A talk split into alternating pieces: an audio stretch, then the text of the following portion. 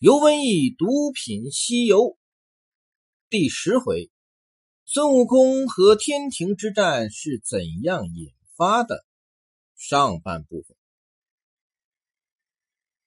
孙悟空能引发和天庭的战争，主要有几大罪，也就是偷蟠桃、假传圣旨、破坏蟠桃会、窃取金丹。那么孙悟空为什么会有这么多的罪状？这么多的罪，孙悟空又是怎样去完成的呢？孙悟空被玉帝招安后，他的封号是齐天大圣。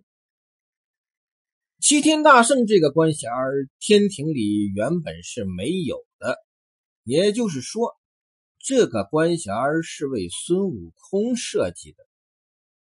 太白金星道：“就叫他做个齐天大圣，只是加他个空闲，有关无禄变了。”玉帝道：“那孙悟空过来，今宣你做个齐天大圣，官品极易，但切不可胡为。”太白星很有技巧。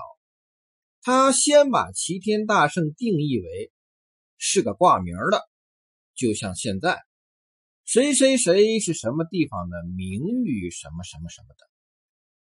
这样一来，朝廷中的其他官员也就没什么意义。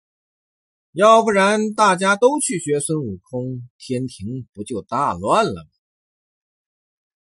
因此，玉帝在没有意义的基础上。给齐天大圣的官品是定为极品，这也给取经的孙悟空埋下了伏笔，而且给孙悟空一座齐天大圣府，这大圣府就建在蟠桃园的旁边，这也给孙悟空投蟠桃留下了伏笔。孙悟空的官是极品，而且是挂名的。所以他无事牵挂，自由自在。闲时结会友游公，交朋结义，见三清称个老字，逢四弟道个陛下，与那九曜星、五方将、二十八宿、四大天王、十二元辰、五方五老、普天星象、河汉群神。俱只以兄弟相称。今日东游，行日西荡，云来云去，行踪不定。这样一来，玉帝又有了借口。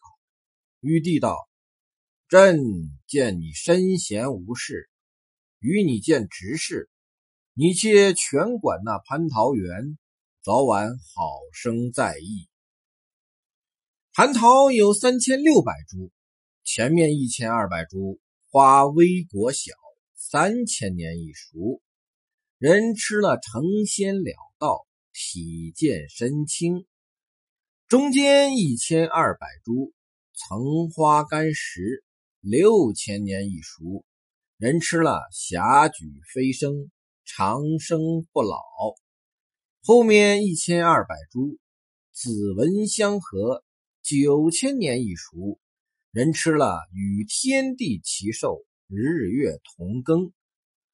而打理蟠桃的有一般除树历史、运水历史、围桃历史、打扫历史，他们都是专业人士。